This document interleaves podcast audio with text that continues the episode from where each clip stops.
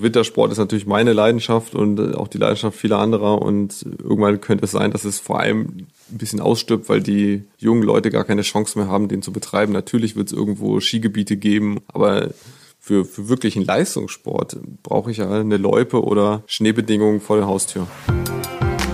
Klima und wir. Wegweiser in eine nachhaltige Zukunft.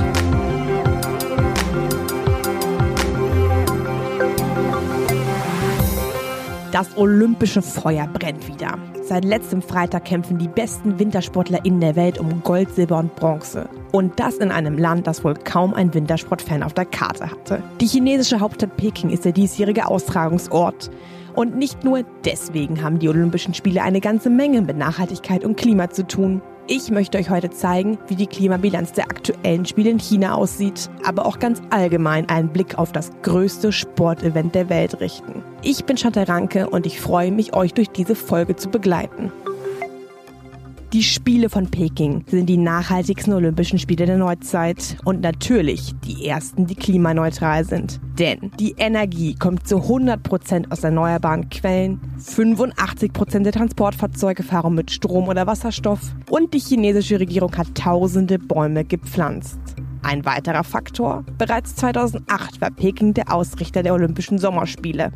Das Olympiastadion kann daher eins zu eins wiederverwendet werden und die Schwimmhalle wird kurzerhand zum Austragungsort für die Curling-Wettkämpfe.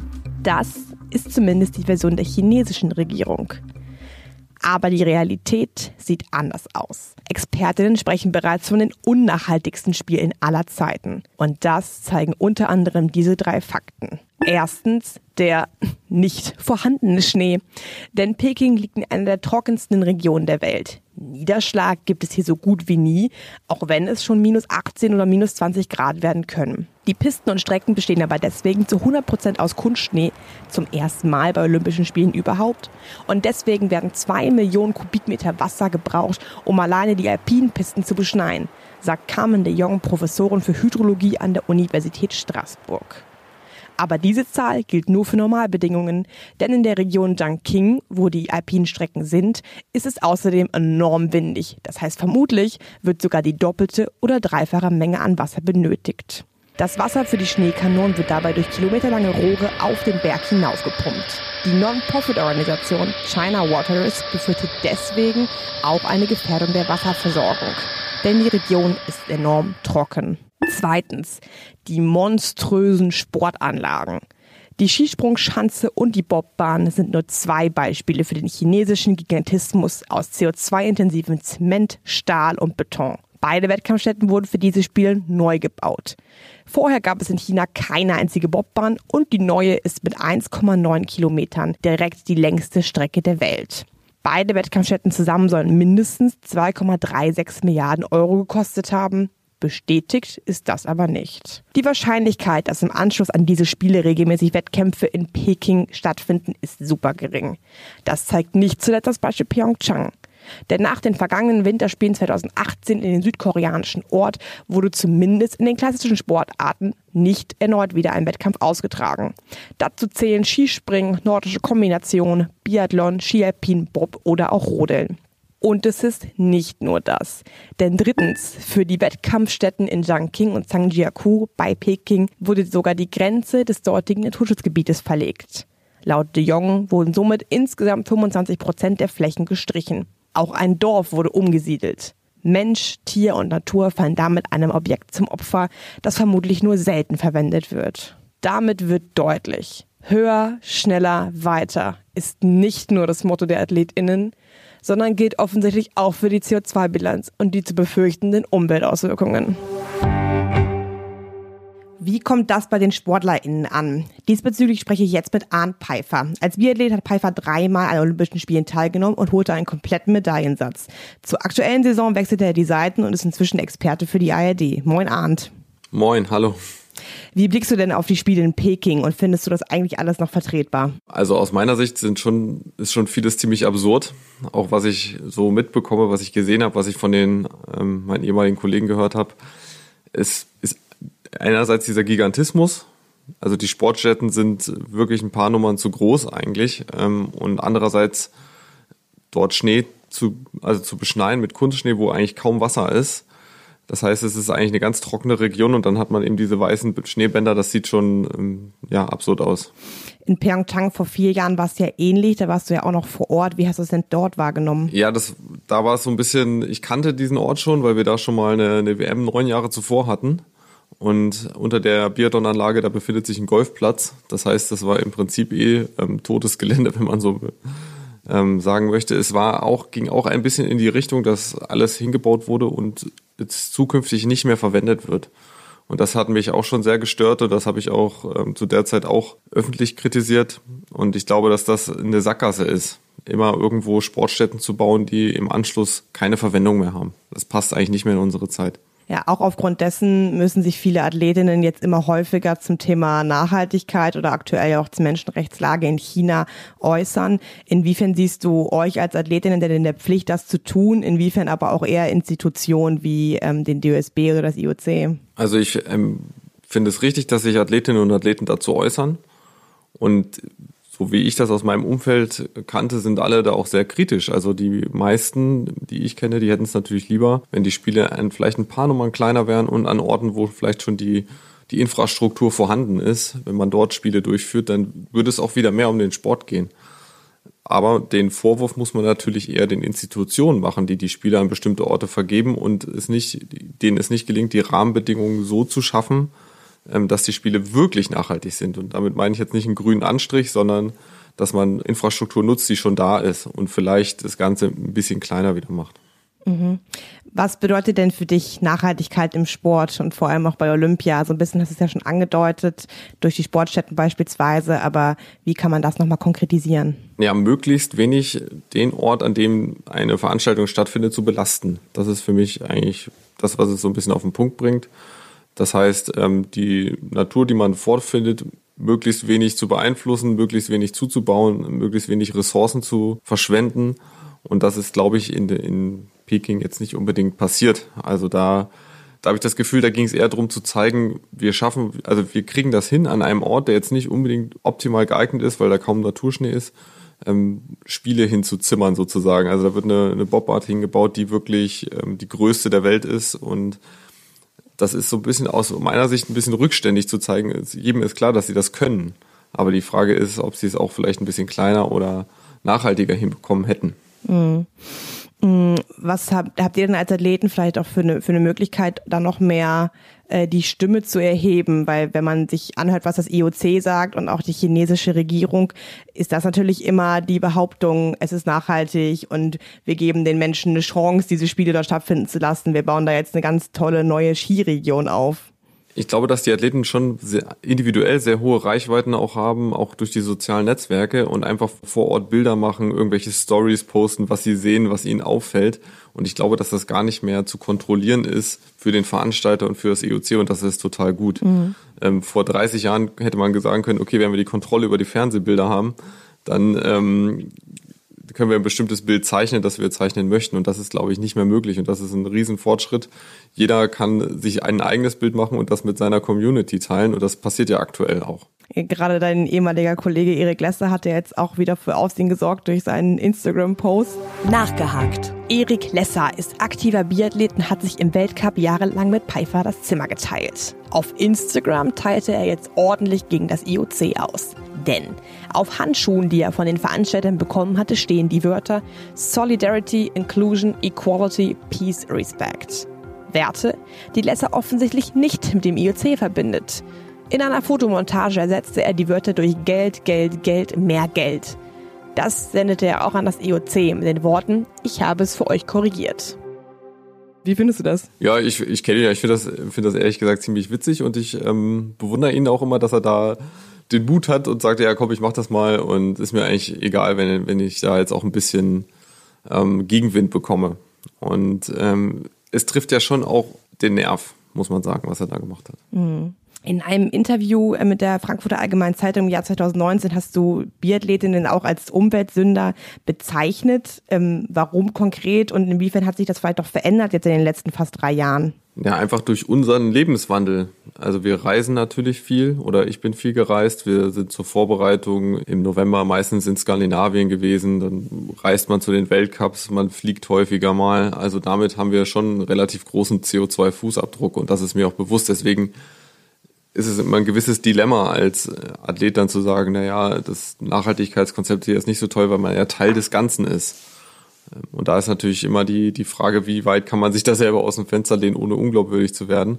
Trotzdem bin ich nach wie vor der Ansicht, also diese gigantischen Projekte, das war ja in Sochi schon ähnlich, also 2014, Pyeongchang auch wieder. Mhm. Also sind jetzt drei Winterspiele in Folge wo im Prinzip sämtliche Anlagen neu gebaut wurden und die nicht wirklich genutzt werden. Na klar ist da vielleicht mal ein nationales Rennen oder so, aber eine wirkliche Weiternutzung oder ein Weiternutzungskonzept gibt's ja eigentlich nicht. Definitiv. Der Bobathlet Johannes Lochner hat das im Zuge einer Dokumentation vorgerechnet. Eine Fahrt durch den Eiskanal kostet in etwa 500.000 Euro. Inwiefern hast du denn selbst gemerkt, dass man was in seinem Alltag verändern muss oder inwiefern hast du auch selbst etwas verändert? Gibt es einen Kippschalter, wo du gemerkt hast, okay, wir müssen jetzt wirklich etwas tun, um diese Umwelt zu schützen? Kippschalter. Ja, also ich glaube, dass jedem von uns das so langsam dämmert. Ähm, dem einen vielleicht ein bisschen später, dem anderen ein bisschen früher. Also, und ich glaube, dass wir in vielen Bereichen noch Nachholbedarf haben. Also ich beispielsweise, ich würde eigentlich gern ähm, mit den Öffentlichen zur Arbeit fahren, aber es dauert einfach doppelt so lang. Also ich fahre mit dem Auto zur Arbeit, weil ich nicht so richtig eine, eine Möglichkeit sehe ähm, und ich möchte nicht jeden Tag eine Stunde extra einplanen für den Arbeitsweg. Also da ist, das ist so ein Punkt, wo, glaube ich, viel Nachholbedarf ist. Ähm, allein bei uns in Deutschland gibt es wahnsinnig viel. Ja, du hattest, glaube ich, in dem Interview auch erzählt, dass es sich ein bisschen erschrocken hat, äh, wenn du quasi in verschiedenen Gebieten auch unterwegs bist. Kannst du das vielleicht nochmal ein bisschen beschreiben? Ja, ich habe sozusagen den, den Klimawandel sehr bewusst selber wahrgenommen. Ich war mit, mit 16 das erste Mal auf dem Dachsteingletscher zum, zum Trainingslager im Oktober. Und da habe ich ja gesehen, wo der Gletscher ungefähr aufhörte. Und der ist von Jahr zu Jahr immer weniger geworden. Und irgendwann tauchten da die Fundamente von den Gondelanlagen auf. Und da wurde wieder hier eine Treppe angebaut und die wurde immer länger. Da gab's, gibt's so einen, ähm, ja, so, so einen kleinen Stollen, wo man reingehen kann. Und am Anfang war der Gletscher noch in, unter, unterhalb dieses Lochs und irgendwann war da immer höhere Leiter. Und da hat man schon gesehen, wie der Gletscher einfach wegtaut, wie der wegschmilzt. Und natürlich auch von früher zu Hause, wie viel Schnee wir hatten und wie wenig Schnee jetzt da ist, was für einen Aufwand wir betreiben müssen, damit ähm, die Nachwuchsathleten überhaupt trainieren können. Also früher gab es bei uns keine Beschneiungsanlagen oder ähnliches, da gab es halt Naturschnee und na klar hat's mal getaut. Aber insgesamt hatten wir viele Schneetage und jetzt muss man einen großen Aufwand betreiben, um gleich viel Schneetage zu haben mit Kunstschnee und Beschneiungsanlagen und das, ähm, das zeigt natürlich einfach, wie sich das, das Klima verändert. Hm. Ja, das ist ein wichtiger Punkt. Gerade WintersportlerInnen sind ja sehr darauf angewiesen, auf den Schnee und auf die Wetterbedingungen. Laut einer Untersuchung von WissenschaftlerInnen der University of Waterloo in Kanada könnten die Spiele im Jahr 2100 nur noch an einem der bisherigen Austragungsorte mit Naturschnee stattfinden, wenn wir das 1,5 Grad Ziel nicht erreichen. Und das ist die Stadt Sapporo in Japan. Wie blickst du anhand dessen auf die Zukunft der Olympischen Winterspiele? Ja, das ist wirklich da da wird, würden mir Angst und Bange, ehrlich gesagt. Also Wintersport ist natürlich meine Leidenschaft und auch die Leidenschaft vieler anderer und irgendwann könnte es sein, dass es vor allem ein bisschen ausstirbt, weil die jungen Leute gar keine Chance mehr haben, den zu betreiben. Natürlich wird es irgendwo Skigebiete geben und aber für, für wirklichen Leistungssport brauche ich ja eine Loipe oder Schneebedingungen vor der Haustür. Was muss sich jetzt verändern? Vielleicht auch in Richtung ja, IOC beispielsweise? Da muss ich, glaube ich, einiges verändern. Also ich habe, ich bin erstaunt, ich habe das Gefühl, diese Institution ist ein bisschen aus der Zeit gefallen. Also ähm, das passt überhaupt nicht mehr in, in unsere Zeit.